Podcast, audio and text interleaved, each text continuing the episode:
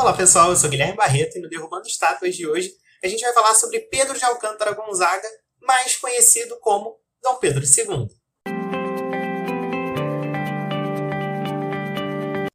Dom Pedro II foi o segundo imperador do Brasil e o governante independente do período que ficou mais tempo no exercício do poder no Brasil.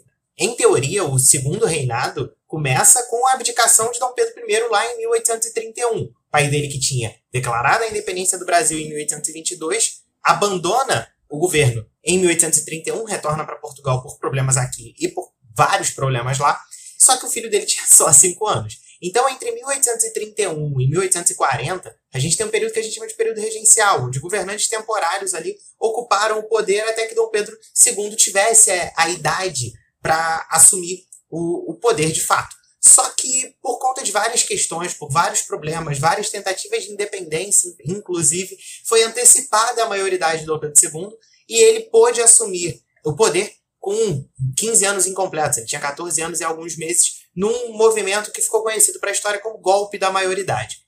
E ele governou ali até a proclamação da República, em 1889, 15 de novembro de 1889. Então, ele o trono cai no colo dele em 1831 e ele só sai do poder em 1889. A gente tem aí um reinado, um segundo reinado, contando, obviamente, com o período regencial de 58 anos, mas de exercício de poder mesmo, com ele no trono, exercendo poder durante 49 anos. E por que, que ele vira estátua? Dom Pedro II ganhou o apelido ali, entrou para a história como magnânimo. Até hoje ele, ele é, é, louvado, é muito querido por muita gente. É, obviamente, assim como a gente falou no episódio sobre a Princesa Isabel, há uma, uma restauração muito grande do nome dele depois, principalmente da morte dele, mas ali, depois do final da Primeira República, a partir da Era Vargas, a gente tem ali uma, uma restauração muito grande da imagem de Dom Pedro II. Mas algumas coisas são muito importantes, de fato, no governo dele. Primeiro, a manutenção da unidade territorial.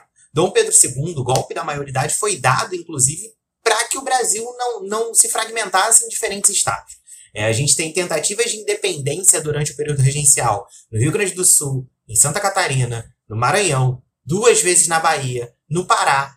Então a gente tem diversos movimentos acontecendo no Brasil inteiro buscando a independência. E a ascensão de Dom Pedro II ao trono, ao poder de fato, foi muito importante para que o Brasil de fato não se fragmentasse, não se dividisse em vários países diferentes. E durante esse longo reinado ali, mesmo descontando o período regencial, indo ali de 1840 até 1889, esses quase 50 anos, de exercício de poder de Dom Pedro II foi sim um período de grande crescimento econômico e de grande modernização. É quando as primeiras estradas de ferro são construídas no país, é quando o telégrafo é implantado aqui no Brasil, é quando as primeiras linhas de telefone são implantadas aqui. É, é, é um governante que sempre foi muito ligado a esse processo de modernização. Óbvio, contando com o contexto internacional, a gente está falando ali do período da segunda revolução industrial, mas obviamente que algumas ações dele são muito importantes nesse sentido.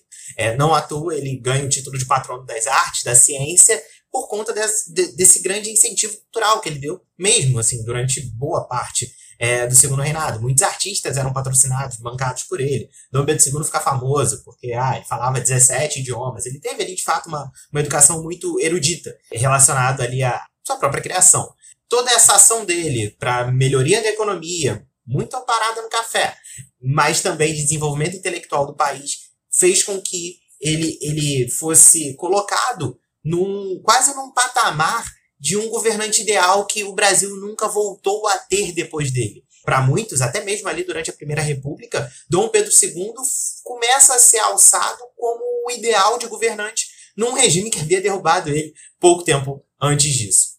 Só que nem tudo são flores, né? Como eu costumo dizer, a unidade territorial que foi mantida ali, principalmente nos quatro, cinco primeiros anos depois que ele assume o poder, é uma unidade territorial mantida em grande parte à força. A ação do Duque de Caxias, que a gente falou em outro episódio aqui, é, foi uma ação a mão dele. Então, é, essa unidade territorial que é, é mantida, é mantida às custas de sacrifício na cabanagem, na balaiada, é, essas rebeliões populares são moídas, são massacradas mesmo. E quando não, os principais opositores são, em geral, presos. É, não, não havia tanto espaço assim quanto se mostra, enquanto os seus defensores muitas vezes dizem, para opiniões contrárias a ele. Essa, a manutenção da unidade territorial do Brasil, em grande parte, foi a manutenção à força, à bala, para que ou, algumas regiões que entendiam naquele momento que não deveriam fazer parte dessa unidade forçada, quando elas de fato se manifestavam dessa maneira, o braço forte do Império sempre agiu para evitar que esse pensamento ganhasse força.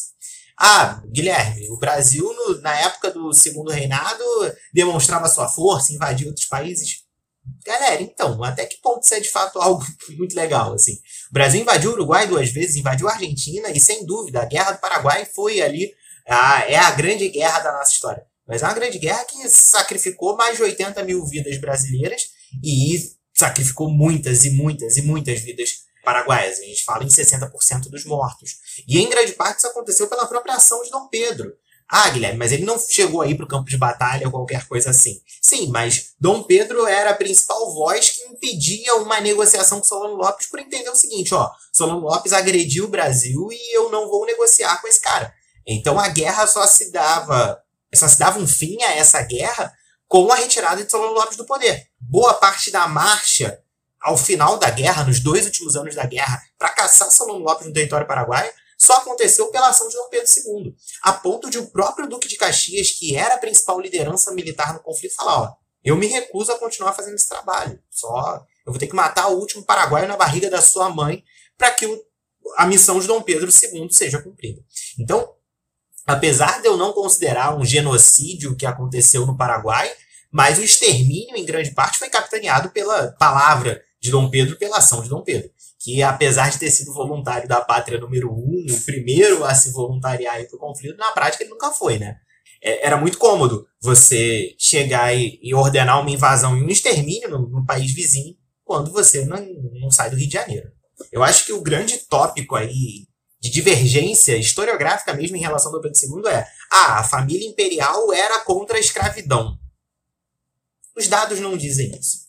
Apesar da família imperial não, não lidar ali com, com escravos no seu dia a dia, ela se beneficiava do trabalho escravo a partir do momento que ela se beneficiava dos benefícios econômicos gerados por isso.